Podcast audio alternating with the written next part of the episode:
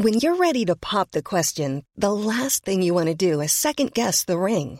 At Bluenile.com, you can design a one-of-a-kind ring with the ease and convenience of shopping online. Choose your diamond and setting. When you find the one, you'll get it delivered right to your door. Go to Bluenile.com and use promo code LISTEN to get $50 off your purchase of $500 or more. That's code LISTEN at Bluenile.com for $50 off your purchase. Bluenile.com code LISTEN.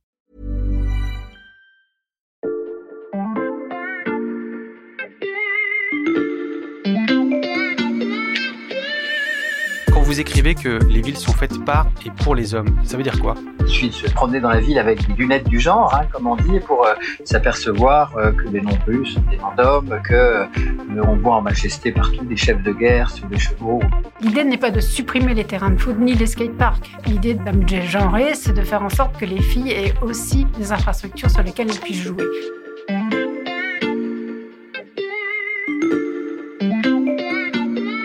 Salut, c'est Xavier Yvon. Nous sommes le mercredi 23 juin 2021. Bienvenue dans La Loupe, le podcast quotidien de l'Express. Allez, venez, on va écouter l'info de plus près.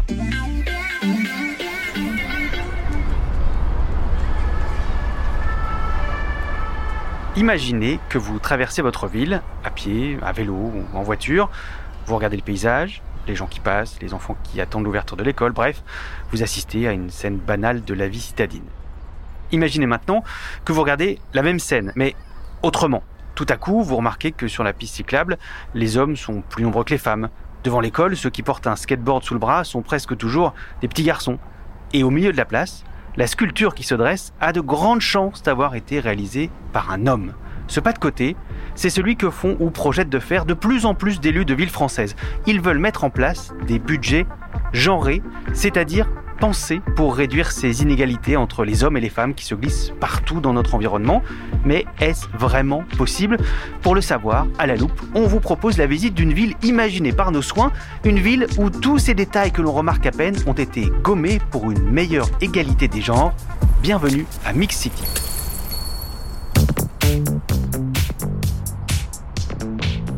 Cette visite, on va la faire à vélo et même tandem avec Nathalie Sanson du service économie de l'Express. Salut Nathalie. Salut Xavier.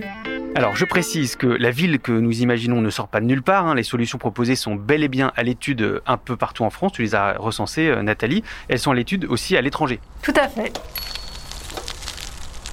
Bon alors, tu mets ton casque, c'est parti, on commence cette visite devant l'école primaire de Mix City.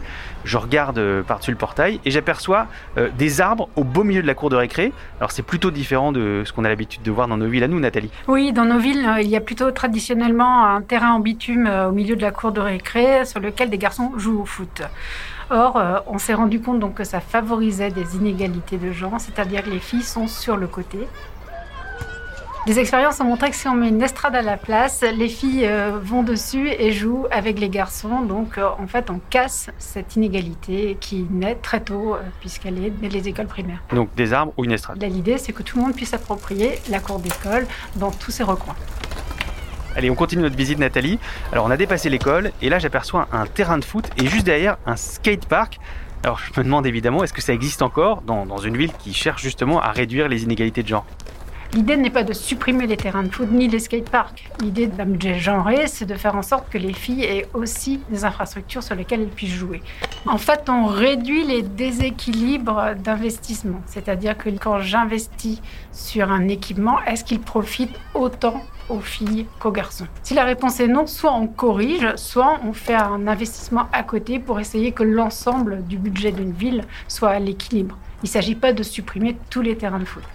Pour compenser le terrain de foot, on fait quoi?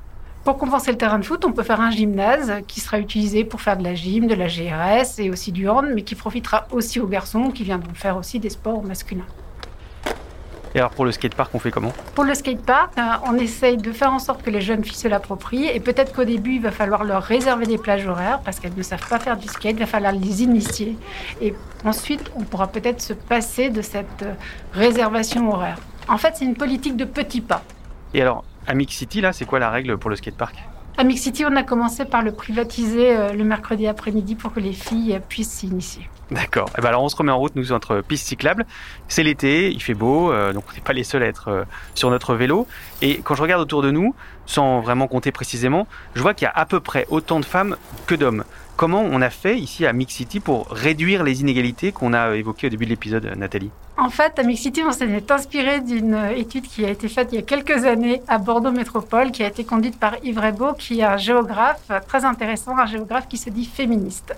Ils ont fait une photographie de l'utilisation des pistes cyclables et se sont rendus compte qu'elles étaient majoritairement utilisées par les hommes. Donc l'idée, c'est pas de faire en sorte qu'ils les utilisent moins, mais c'est de faire en sorte que les femmes se les approprient. Et là, on se rend compte, à travers des focus group qu'ils ont menés, on leur a posé la question pourquoi elles y vont moins? C'est parce qu'elles sont souvent plus chargées, elles ont les enfants amenés à l'école, elles ont aussi peur parce qu'elles ont moins pratiqué le vélo quand elles étaient jeunes filles. Et en fait, il va falloir les rassurer, les aider aussi à s'approprier le vélo. Et là, ça s'est passé par des cours d'initiation au vélo. Nathalie, on va donner un dernier coup de pédale et on finit cette visite devant une salle de spectacle.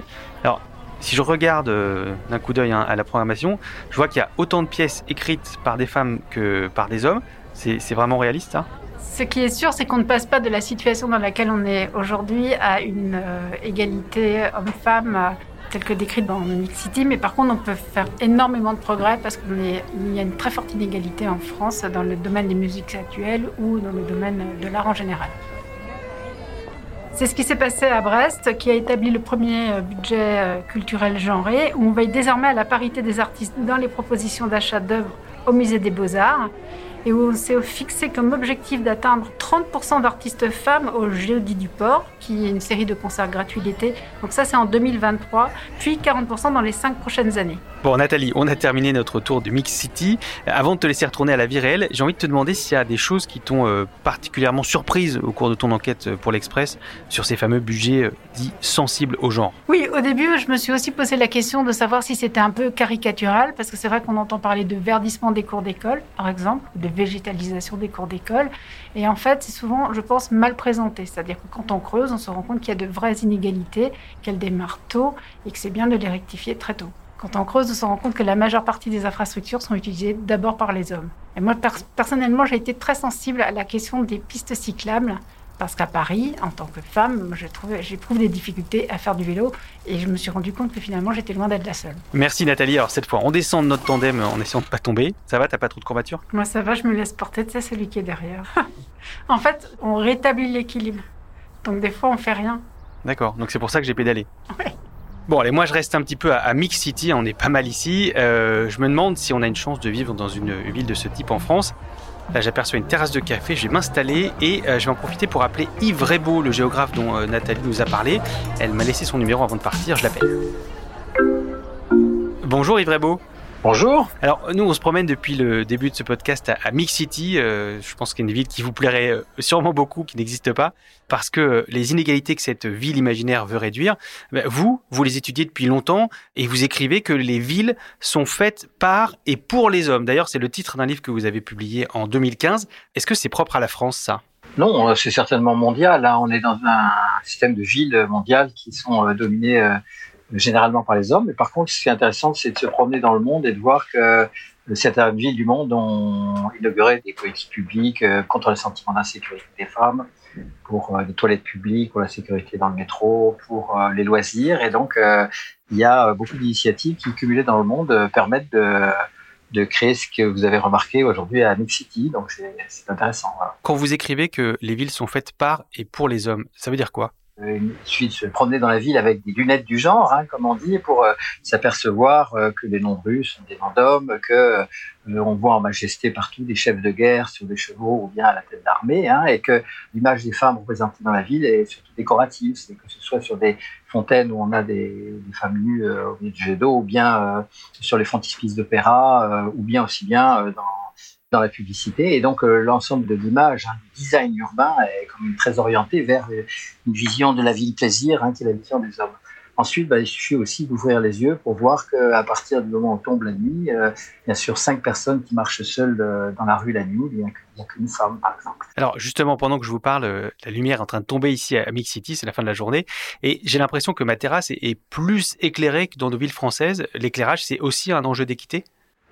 Oui, alors pas simplement aux terrasses des cafés, hein, bien sûr, hein, mais plutôt aussi dans l'ensemble de la ville. Hein. C'est-à-dire que Là aussi, les travaux qui ont été faits, par exemple, à Vienne sur euh, l'éclairage, euh, c'est d'abord de ne plus éclairer euh, l'espace des voitures, mais d'éclairer plutôt les trottoirs. Ensuite, de privilégier un éclairage plutôt doux, latéral, plutôt qu'un éclairage surplombant, qui accentue l'angoisse de la visibilité, puisque à la fois, il faut voir pour prévenir les dangers, mais il faut également ne pas être non plus hyper visible quand on a envie d'être dans la discrétion. Et ce qui a été fait à Vienne, donc en Autriche, ça marche, c'est efficace? Sur l'ensemble des mesures, mais pas que celles-là qui ont été faites sur la ville, eh bien, on s'aperçoit que Vienne, euh, en Autriche, depuis 9 ans, est classée première au classement Mercer euh, des villes euh, pour la qualité des ambiances urbaines. Alors, on ne dit pas spécifiquement que c'est parce qu'il y a une politique d'égalité femmes-hommes et de lutte contre la sécurité, mais le sentiment d'insécurité, mais évidemment, ça concourt, puisqu'on sait que dans une ville où à minuit, une heure du matin, on voit autant de femmes que d'hommes dans la rue, eh bien, il y a aussi souvent des enfants, des personnes âgées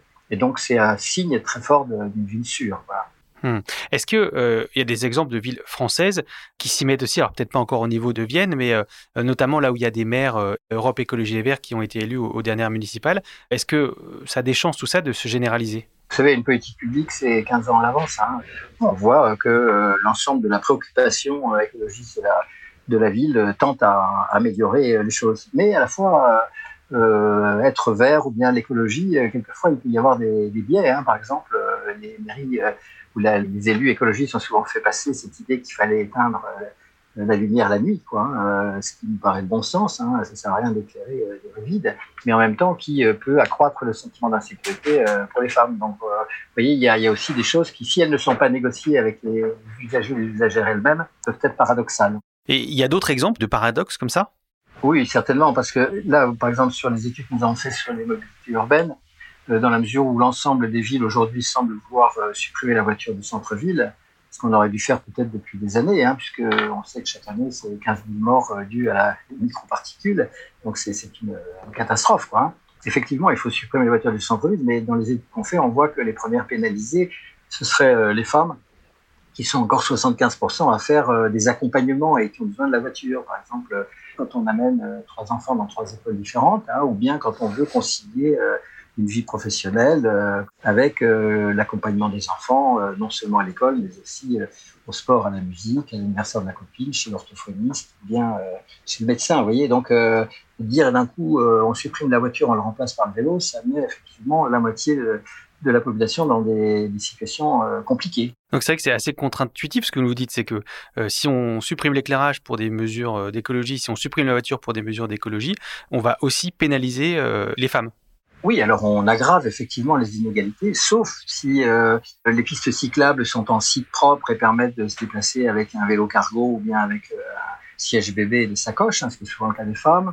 Nous avons recueilli à, Bordeaux avec ma collègue sociologue Laetitia Franquet près de 500 pages de groupe focus hein, sur lequel euh, les femmes elles-mêmes euh, préconisent euh, ce passage de la voiture au vélo et disent quelles seraient les conditions pour qu'elles y arrivent.